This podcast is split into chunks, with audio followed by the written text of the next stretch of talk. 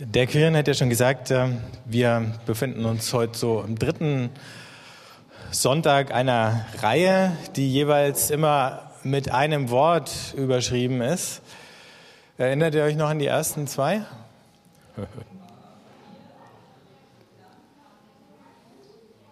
Hier und danke.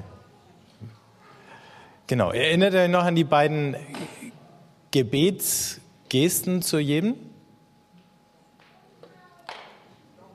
Ja? Okay. Genau, ich habe jetzt dooferweise immer nur eine Hand frei, aber ihr könnt es mit zwei Händen machen. Hier ging, ich strecke beide Hände aus, hier bin ich. Dann drehe ich sie um und hier bist du. Hier sind wir zusammen. Und die Danke-Geste vom letzten Mal, die ging mit beiden Händen als Faust nach oben gegen eine Gesellschaft, die uns die ganze Zeit suggeriert, du brauchst noch mehr, du hast noch nicht genug. Und dann öffnen wir die Hand dankbar Gott gegenüber und sagen, es ist genug. Heute lernen wir noch eine dazu. Und ähm, genau, da steht das Wort schon, oh. Oh. Oh kann man so unterschiedlich sagen. Das kann ein überraschtes Oh sein, es kann ein staunendes Oh sein, es kann ein bewunderndes Oh sein. Ähm, und alles ist ein bisschen gemeint bei diesem, bei diesem dritten Wort. Und das ist das dritte Element von dem einfachen geistlichen Leben. Nächste Woche wird das geistliche Leben dann ein bisschen komplexer oder so, aber fangen wir da an. Ähm, ich habe letzte Woche von dieser Aktion eine Schale Reis erzählt. Ich habe mitbekommen, dass ein paar Leute mitgemacht haben. Ich habe es dann auch äh, ausprobiert und mich die Woche über von 100 Gramm Reis am Tag ernährt. Mit einer Ausnahme, weil Alpha-Kurs war am Mittwochabend. Aber das wusste ich schon vorher, dass ich dann mit den Gästen im Alpha-Kurs nicht rumsitzen kann und Reis picken während und, und ihnen dann irgendwie ein bisschen leid tun oder so. Das sagt ja Jesus auch, wenn ihr fastet, dann. No. Und äh, ich war erstaunt, ähm, über die, die, ganzen Beobachtungen, die ich an mir selber gemacht habe. Das Erste, was man sich überlegt, ist, wie kommt man eigentlich mit dem Hunger zurande, weil man ist es ja nicht gewohnt, so wenig zu essen. Es war eigentlich gar kein Problem, aber mir ist aufgefallen, ich lerne so viele Dinge in dieser Zeit. Das eine ist, ich muss natürlich immer wieder dran denken, dass es über zwei Milliarden Leute gibt, die eben auch nicht mehr zu essen haben. Wir haben eine Milliarde Leute, die richtig hungern. Das ist noch weniger als eine Schale Reis auf der Welt. Erstens sind mir die ganzen Nachrichtenmeldungen, du kannst jeden Tag was drüber lesen, wenn du in die Zeitungen oder ins Internet schaust, ne? aber manchmal liest man halt einfach drüber weg. Diesmal habe ich sie alle gelesen, weil ich war ja sozusagen für eine Woche einer davon. Ich weiß aber, dass das nach einer Woche wieder vorbei ist, aber wie lebt jemand damit, der weiß, es gibt keine Aussichten, dass sich das in absehbarer Zeit für ihn ändert? Aber was mich auch erstaunt hat in dieser Woche, ähm, wo ich ganz bewusst eben sozusagen wenigstens vom Essen her wenig hatte, war, wie dankbar ich war für so ganz kleine Sachen auf einmal oder wie, wie sehr mich die auch ähm, bewegt haben, auch wenn ich sonst gedankenlos drüber hinweggehe. Ich habe mal einen halben Apfel zu meinem Reis gegessen. Ähm, das war eigentlich schon fast geschummelt oder so, aber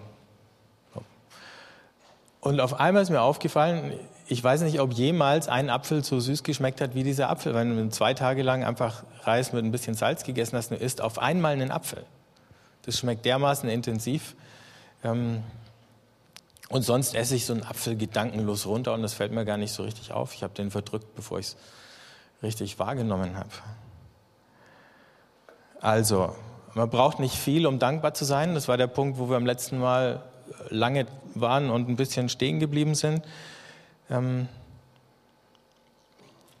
ich möchte anfangen mit einer Erfahrung, die ich vor einem Jahr gemacht habe und ich glaube, ich habe auch schon mal darüber gesprochen. Ich war da auf diesem Kongress in Kapstadt. Äh, das war so ein riesen Kongresszentrum mit Leuten aus aller Welt und äh, das hat auch nicht anders ausgeschaut als hier. Jedes Kongresszentrum, eine Riesenhalle. Da saßen wir dann drinnen, die war vollgestopft mit modernster Veranstaltungstechnik. An der Stirnwand war eine LED-Wand, die war so groß wie die ganze Front hier hinter mir. Und jeden Tag haben andere Top-Musiker da gesungen und gespielt und äh, ah ja, da hat man sich auch dran gewöhnt. Und dann gab es den letzten Tag, den, das war der Sonntag, und ich hatte einen Bekannten in dieser deutschen Delegation und der hatte wiederum eine Bekannte, die war aus der Schweiz und mit einem Südafrikaner verheiratet und die beiden ähm, leiten eine Gemeinde in einer, einer Township vor den Toren von Kapstadt, dem größten Township, glaube ich, in Südafrika überhaupt. Ähm, da wohnen gut zwei Millionen Leute in ganz ärmlichen Hütten. Und wenn wir jetzt das Bild sehen können, Bodo, du klickst uns eins weiter. Da ist diese Kirche drinnen, so hat es da ausgeschaut. Ähm, ein schäbiger äh, Baum mit einem Dach, das mit Wellblech gedeckt war und in dem Wellblech waren noch Nagellöcher. Und ihr seht, es war jetzt ein bisschen bedeckt. Und während wir da drinnen waren und mit dieser Gemeinde äh, Gottesdienst gefeiert haben, habe ich so nach oben geguckt, weil es nicht sicher war, ob es regnen würde. Und äh, dann wäre die ganze Soße da durch diese Nagellöcher im Wellblech irgendwie reingetropft, so allmählich. Ne? Also das war natürlich wieder das Erste, was mir aufgefallen ist, ne, mit meiner Brille. Das andere, was mir sofort aufgefallen ist, ist, äh, wir sind auf diesem Kongress jetzt auch nicht irgendwie, wie soll ich sagen, im Gam Gammellook durch die Gegend äh, gelaufen und ich habe mich halt einigermaßen äh, oder ich hatte diese Kongresskleidung an, aber jetzt keinen Anzug und keine Krawatte und so. Dann komme ich da in dieses Kirchlein rein und dann sitzen da diese Leute, die viel, viel weniger haben als ich, wie aus dem Ei gepellt. Also die Männer alle mit Anzug und Krawatte und die Frauen, also mit Rock und Blusen und Rüschen und geschminkt und die Haare und also unglaublich. Und ich war völlig underdressed in dieser Umgebung. Aber wir mussten, weil wir die Gäste waren, da in der ersten Reihe sitzen. So, und dann ging dieser Gottesdienst los und dann äh, hat der Pastor sich noch entschuldigt, dass ihr Keyboard kaputt gegangen ist und die Verstärkeranlage hat geknarzt und, und gequietscht. Aber ähm, mit diesen Leuten da zusammen zu singen, war so viel schöner als auf diesem Kongress, wo es irgendwie so steril fast war, weil alles so perfekt und äh, war. Selbst wenn ich sicher nicht in Frage stellen will, dass die Leute auf dem Kongress sich auch ihre Mühe gegeben haben und das Beste, aber du hattest irgendwie das Gefühl, es ist äh, es ist so viel wertvoller, weil jemand, der so einen harten Alltag hat, und dann haben wir uns eben hinterher äh, mit ein paar Leuten unterhalten und haben festgestellt, dass eine von den Frauen, die da äh, vorne stand und mitgesungen hat und und auch, also wenn die da standen und gesungen und musiziert haben, egal ob sie da in den Stuhl rein saßen, äh, standen, es saß gar keiner, außer er konnte gar nicht mehr stehen. Oder da vorne, die haben dermaßen gestrahlt. Ähm, und dann hörst du eben so ihren Alltag und ihre, ihre ähm, wo sie arbeiten. Die arbeitet als Hausmädchen bei einer äh, reichen Familie und ich glaube, sie verdient 200 Euro im Monat. Und damit ernährt sie sich und ihre Kinder. Du weißt, das sind Leute, die haben einen ganz harten Alltag. Der ist unvergleichlich viel ähm, entbehrungsreicher als unserer. Und dann kommen die am Sonntag und können sich dermaßen freuen. Und ich habe auch ein bisschen verstanden, warum sie sich so toll anziehen. Ähm, ich glaube, es hat mindestens zwei Aspekte. Das eine ist, endlich mal raus aus diesen Alltagsklamotten, aus diesen Arbeitsuniformen und so weiter und endlich mal äh, Feierklamotten anlegen. Und ich glaube, es ist das, das eine ist das eben zu sagen, an dem Sonntag, an dem Tag, wo Gott unser Leben oder unsere Beziehung zu Gott unser Leben noch viel mehr bestimmt als im Alltag, wo wir uns Zeit nehmen, das zu feiern, dass wir Gott kennen. Und äh, dass er uns gefunden hat und befreit hat, Da ziehen wir die besten Sachen an, die wir können. Ich will jetzt nicht damit sagen, dass ihr nächste Woche alle in Schlips oder so kommen müsst. Ähm, bei uns ist es möglicherweise was anderes. Jemand, der jeden Tag im Schlips im Büro oder in der Bank rumrennt, der ist froh, wenn er mal weg tun kann. Und die gleiche Geschichte. Gott, der uns befreit vom Joch unserer Arbeit, heißt, du hängst den Schlips weg und kommst ohne. Also egal, wie man das sehen will, aber ich glaube, für sie war es das. Das war der Ausdruck. Und, aber diese Fröhlichkeit, die war eben dermaßen ansteckend. Und das hatten wir ja letzte Woche auch schon mal. Wohlstand, so wie wir ihn haben, der macht uns manchmal gleichgültig und wir stumpfen ab. Wir hören auf, dankbar zu sein, wir verlieren aber auch die Fähigkeit, uns zu freuen. Wenn wir uns nicht mehr über die kleinen Dinge freuen können, dann freuen wir uns auch nicht mehr über die größeren Dinge und selbst die äh, Superreichen können extrem unglückliche Leute sein, weil sie immer noch einen treffen, der noch superreicher ist als sie selber. Und dann gibt es Wettbewerbe und dann Milliardären, wessen Yacht die längste ist und so weiter. Ähm, das heißt, dieses Spiel hört überhaupt nie auf, es sei denn, wir steigen aus. In diesen Gemeinden, da gibt es, wenn dann überhaupt, eben ein paar Stühle oder so in diesen afrikanischen Kirchen. Manchmal gibt es überhaupt keinen, dann stehen die halt da.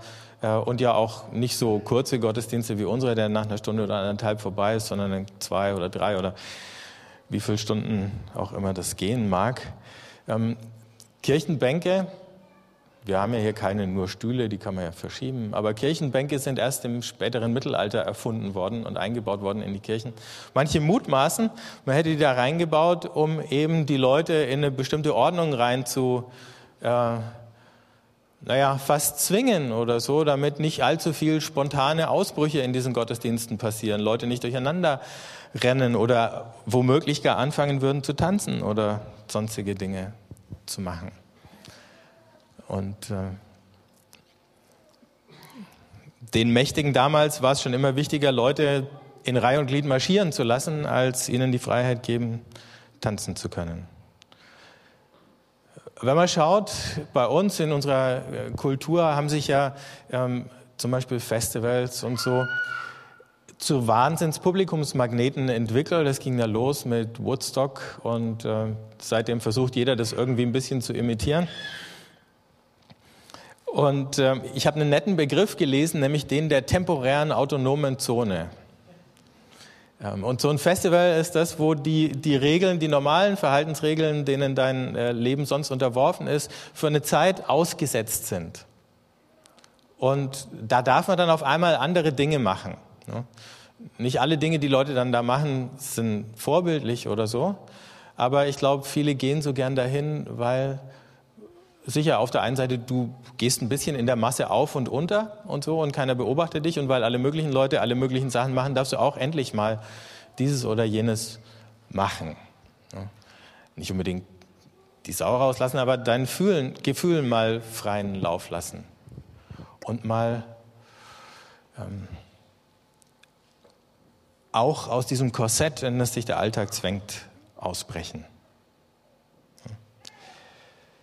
Und dann spüren wir, dass in uns so ein Bedürfnis ist nach dieser Freiheit. Ein Bedürfnis ist auch der Freude, einfach mal freien Lauf zu lassen. Und wie wenig Situationen es gibt, wo wir uns das selber zugestehen oder wo wir das Gefühl haben, da ist ein Rahmen, wo wir das überhaupt dürfen. Und wenn wir jetzt nochmal nachdenken über den Sonntag als Feiertag, dann ist vielleicht tatsächlich auch jeder Gottesdienst so eine temporäre autonome Zone. Ihr sitzt jetzt alle so ordentlich da und äh, vorhin haben, glaube ich, ein paar mit dem großen C gewippt, als die Band gespielt hat. Und natürlich ist es auch, und das kennen wir ja auch, es gibt natürlich auch mal sozusagen den ambitionierten Versuch, äh, der dankenswerterweise nicht so oft passiert, von Lobpreisleitern eine mal richtig einzuheizen. Also nicht, dass irgendjemand von uns das machen würde, aber es gibt solche Leute, die das dann machen. Und dann merkst du, jetzt pusht jemand die Stimmung, ähm, weil er denkt, das wäre dann sozusagen jetzt auch noch notwendig. Das ist es ja gar nicht. Es ist ja nicht organisierte äh, Fröhlichkeit oder so, die wir da brauchen, sondern eher ein Raum, wo wir tatsächlich dann aus uns rausgehen können.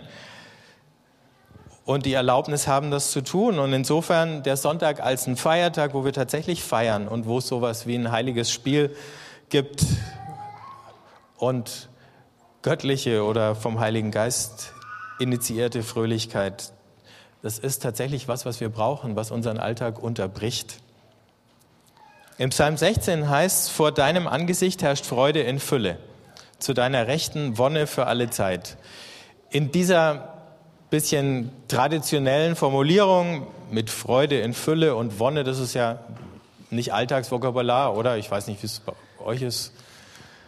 Ähm, Wonne, da würde man vielleicht besser sagen Ausgelassenheit oder sowas. Ne?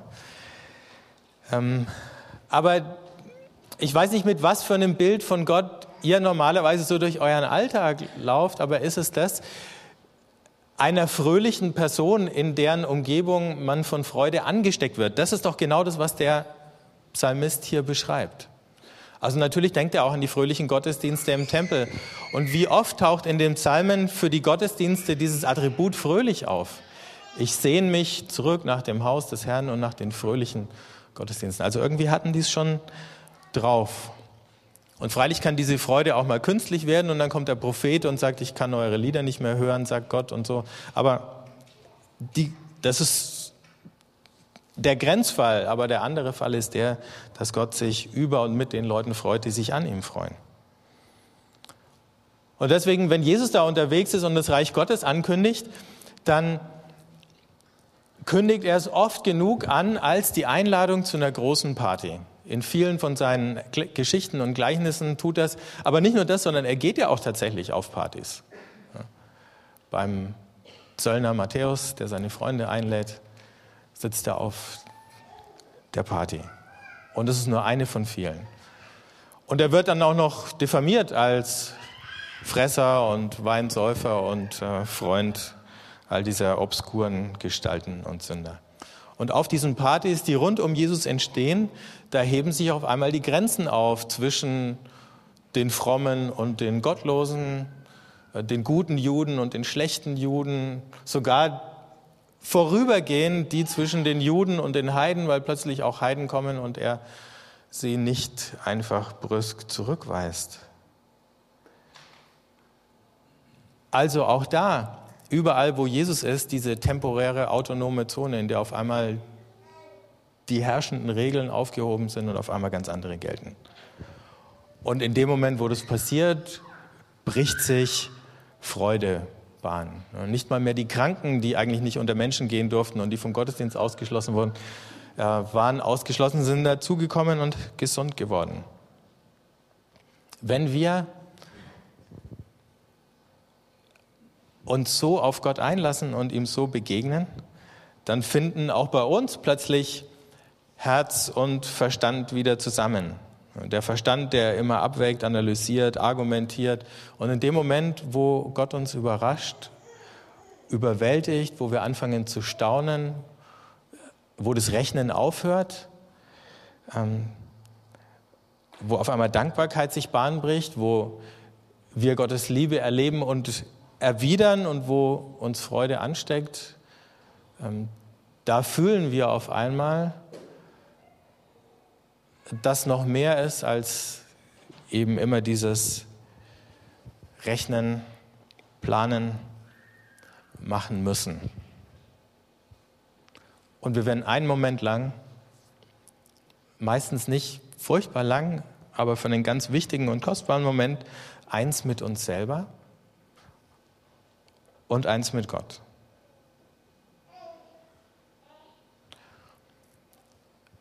Wenn ihr den Römerbrief lest,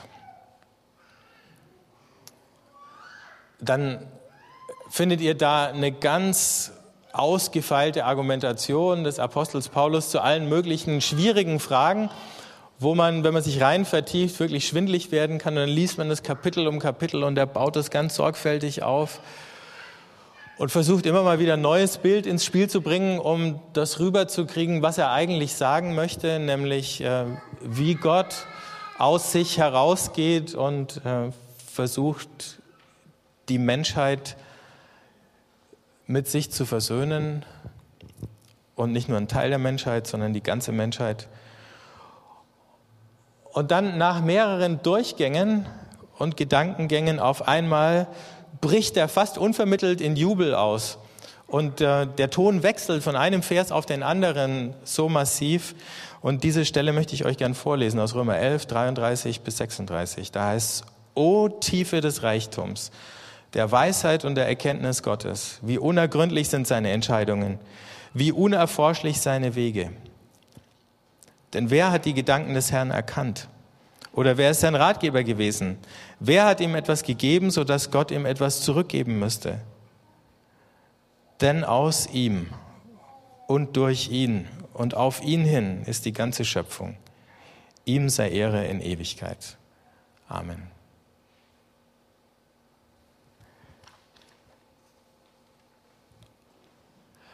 Und da war dieses Wort wieder, oh.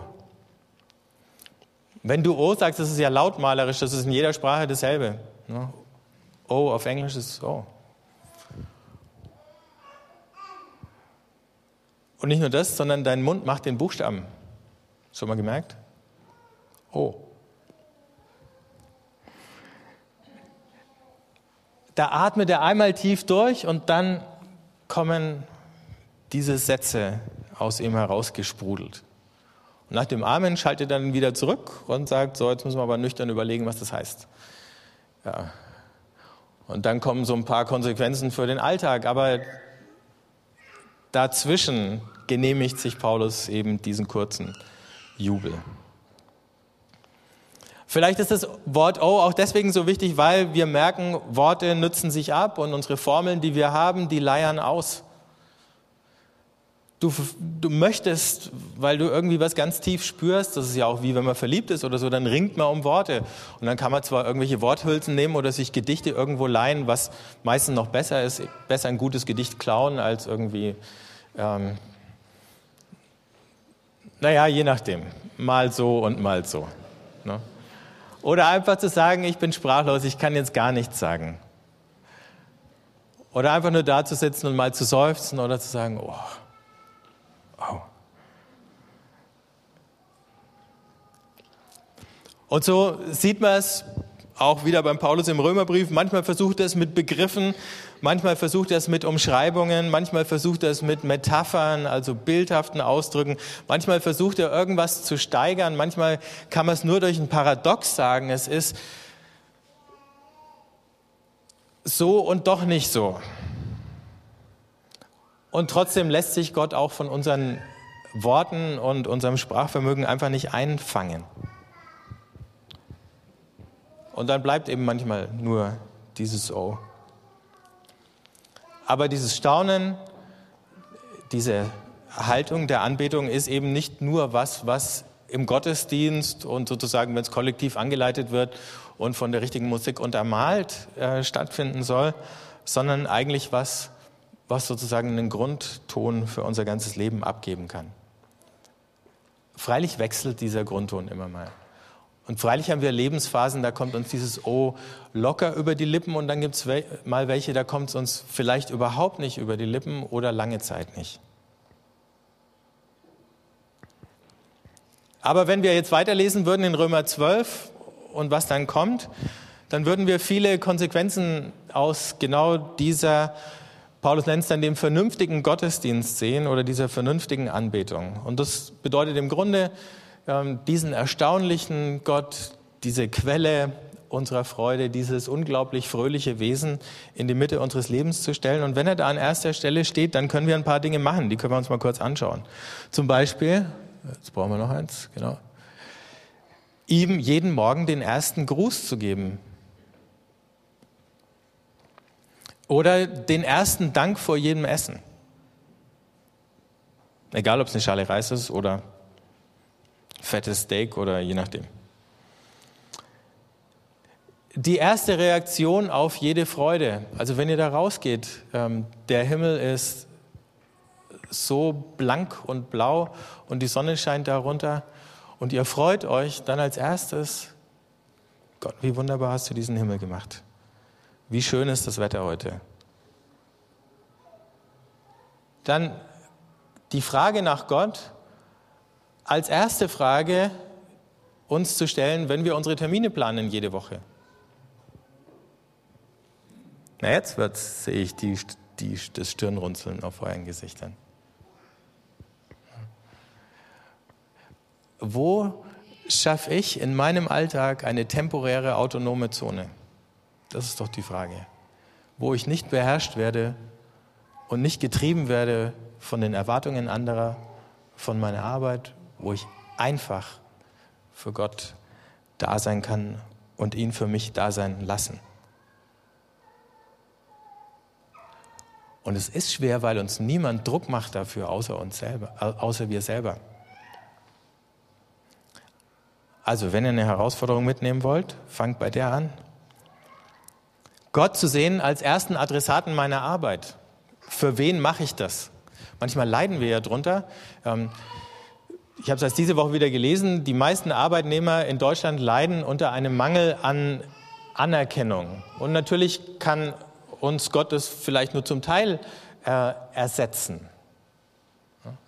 Aber möglicherweise ist es auch leichter zu arbeiten, wenn wir das ernst nehmen, was Paulus im Kolosserbrief schreibt. Alles, was ihr tut, mit Worten und mit Werken, das tut für den Herrn.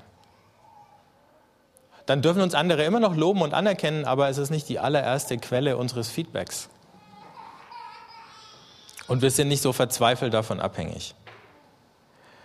Der erste Adressat meiner Arbeit. Ich mache meine Sachen gut für dich, Gott egal ob sie noch jemand sieht oder nicht. Wie diese Baumeister, die die Kathedralen gebaut haben und an den absurdesten Ecken noch irgendwelche schönen Dinger versteckt haben, die niemand sieht, der unten in diesen Kirchen steht und darauf schaut, weil möglicherweise der Winkel gar nicht da ist, dass man sie sieht. Aber sie wussten, Gott sieht sie, also haben sie sie da reingebaut. Das heißt nicht, jetzt noch mehr Druck zu machen, du musst total perfekt sein. Im Gegenteil, aber leiste dir das das aus dieser Freude heraus zu arbeiten. Das klappt nicht immer gut, aber möglicherweise hilft es, unseren Alltag ein bisschen mehr in die Balance zu bringen. Der erste Gott, mit dem ich meinen Lohn teile, wenn für die meisten ist ja dann eine Überweisung auf euer Konto oder irgendwie sowas. Ne? Aber wenn wir irgendwas bekommen oder verdient haben, dann Gott davon wieder was zu geben. Und der letzte Punkt, Gott als der erste Genießer meiner Kunst. Auf die eine oder andere Weise seid ihr alle Künstler. Manche schütteln dann den Kopf und sagen, ich bin aber wirklich keine. Das liegt nur daran, dass wir uns mit den falschen Leuten vergleichen. Natürlich, wenn du deine Malerei mit Picasso vergleichst oder so, Pech gehabt. Und wenn du dein Tanzen mit irgendwelchen Profitänzern vergleichst, genauso, du wirst immer jemanden finden, der das besser kann als du. Aber das ist ja völlig wurscht. Also Gott ist ja jetzt auch nicht der äh, grimmige Kunstkritiker oder so, so ein Reich Ranitzky, äh, der, wenn es ihm einfällt, dich einfach mal kurz irgendwie abwatscht und sagt, Schrott brauchen wir nicht lesen und so. Äh, der kann auch anders sein, aber manchmal ist er halt so. Äh, Gott ist doch viel mehr wie die Mutter, die da ihr Kindergartenkind hat und das malt halt äh, wie ein Kindergartenkind, das malt ein Haus. Und diese Häuser von Kindergartenkindern, die schauen ja auch sich ein bisschen ähnlich manchmal oder so. Und dann nimmt die Mutter dieses Bild und nimmt einen Magneten und hängt es an den Kühlschrank und da hängt es dann, bis das Kind 20 ist dieses Bild, was es gemalt hat mit vier. Ne? Der künstlerische Wert, würden wir ihn jetzt in unsere Vergleichsskalen da einbauen, ist äh, kaum zu beschreiben. Der emotionale Wert ist aber auch kaum zu beschreiben, und zwar nach der ganz anderen Richtung. Ne? Ich glaube, Gott geht mit dem bisschen singen, was du kannst, mit dem bisschen tanzen, was du kannst, mit dem bisschen dichten, malen, egal was es ist, schreiben ähm, genauso. Oder Blumen arrangieren und dekorieren oder was. Ne? Genauso wie der Mutter mit dem kleinen Kind. Der ist der Erste, der es tatsächlich genießt. Möglicherweise bleibt er auch an vielen Punkten der Einzige, wenn du unter der Dusche singst oder so. Aber sing. Sing. Das ist das Bild, was mir immer einfällt dazu. Snoopy, der tanzt. Es gibt einen ganz netten Clip, ich habe den nur nicht da äh, einbauen können, äh, von den Peanuts. Da spielt der Schröder am Klavier und Lucy lehnt an diesem Flügel. Ich weiß nicht, ob ihr das Bild im Kopf habt. Die, die legt ihren Hinterkopf immer so auf den Flügel und schaut dann so weg. Die zwei sind total versunken. Lucy guckt irgendwo ins Nichts und der Schröder schaut ja sowieso immer nur auf seine Tasten. Er ist immer in sich, zusammengerollt. Ne? Und plötzlich krabbelt unter diesem Flügel dieser kleine Snoopy vor und äh, keiner von beiden merkt, dann steht er plötzlich auf dem Flügel und plötzlich fängt er an zu tanzen und tanzt und tanzt und tanzt, dass die Ohren so fliegen und dann geht die Nase hoch in die Luft. Und dann kriegen es die beiden mit und der Schröder schaut auf von seinen Tasten und die Lucy dreht sich um. Und da läuft der Snoopy rot an und verschwindet wieder unter dem Flügel. So, jeder Gottesdienst, jede Zeit, die ihr euch nehmt zu Hause, um sie mit Gott zu verbringen, ist, als würdet ihr unter diesem Flügel hervorkrabbeln, euch da oben draufstellen und dann irgendwann mal anfangen zu tanzen, müsst die Ohren fliegen oder die Zöpfe oder die Ketten und Ohrringe oder was auch immer an euch noch irgendwie beweglich ist. Wir müssen das doch nicht machen, weil Gott es nötig hätte. Auch das hatten wir letzte Woche schon. Gott braucht auch unseren Dank nicht.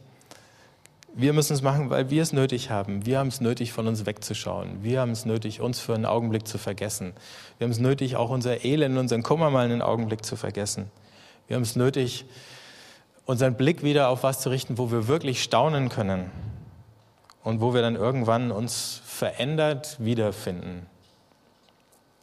Deswegen ist es so wichtig.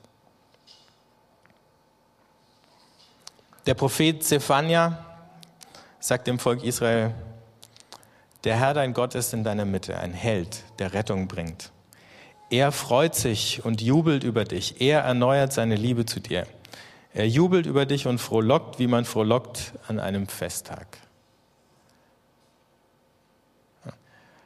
Und da mit einzustimmen, uns von dem Jubel anstecken zu lassen, der in Gottes Herzen sozusagen schon die ganze Zeit da war, das ist die große Einladung.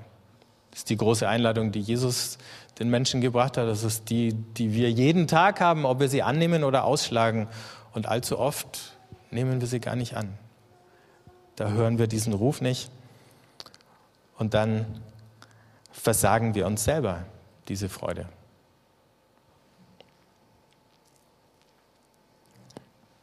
Ich habe gesagt, ähm, wir lernen heute noch eine neue Gebetsgeste. Das können wir jetzt machen. Dazu müsst ihr erstmal wieder alle aufstehen.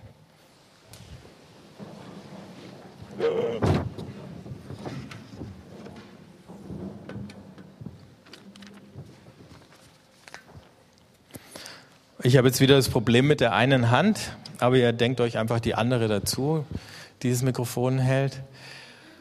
Und die fängt diesmal so an, dass wir eine Hand, da hatten wir sie ja letzte Woche noch, ne, nach oben ausstrecken oder beide genau ihr beide zu Gott in Dankbarkeit und Bewunderung, wie die kleinen Kinder sie ausstrecken und sagen, hey, ähm, schau mal hier. Und dann, wenn ihr sie eine Weile oben habt, lasst sie einen Augenblick oben oder macht ruhig mal die Augen zu, brauchen wir ja nicht gucken, die anderen stehen genauso da.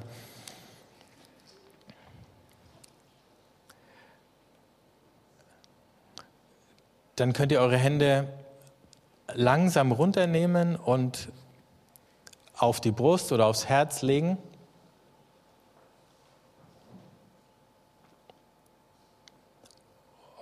Und den Kopf oder das Gesicht, das nach oben gerichtet war, auch runter nehmen und den Blick senken. Und das ist diese andere Dimension da drinnen. Du bist so groß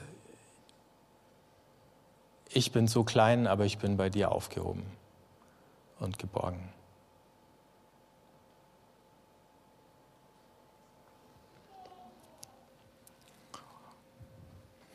Und dazu oder danach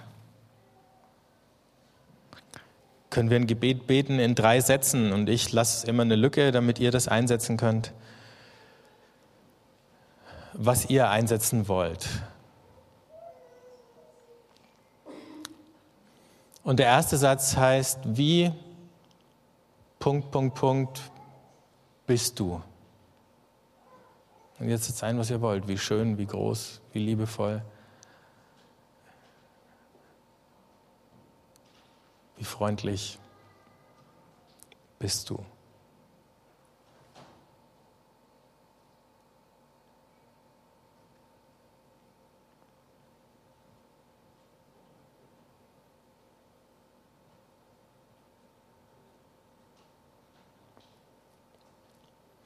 Der zweite Satz dieses Gebetes fängt mit du an.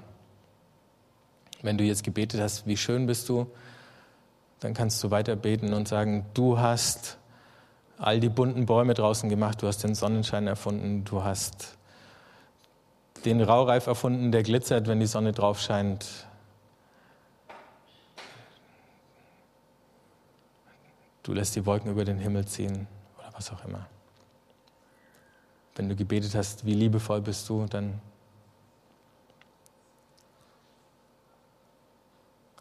finde was anderes an Gott, was das zeigt oder ausdrückt, was er getan hat unter seinen Werken, was das beschreibt.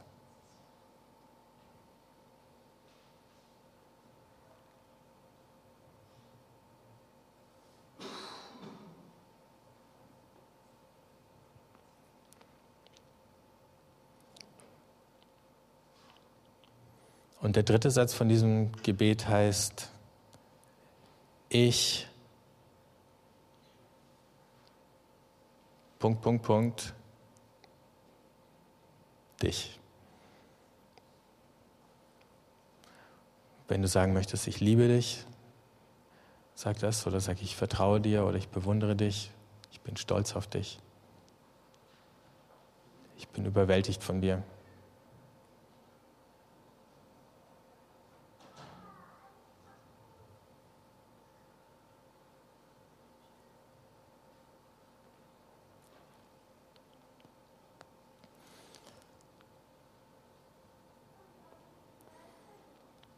Vater im Himmel, wir danken dir für diese Momente, wo wir ein Stück von dieser Freude spüren, die du in deinem Herzen trägst. Uns gegenüber, so vielen anderen Menschen dieser Welt gegenüber, über all das, was du geschaffen hast und was du so gut gemacht hast.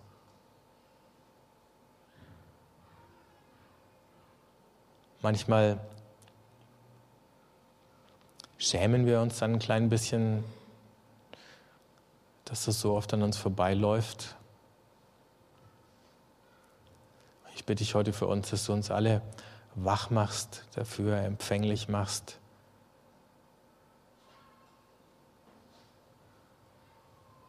Dass du uns hilfst, immer wieder in unserem Alltag und an den Sonntagen, wenn wir hier zusammen sind, in diese Freude einzutauchen, uns die Zeit dafür zu nehmen, uns frei zu schwimmen von allem, was uns besetzt hält und gefangen hält.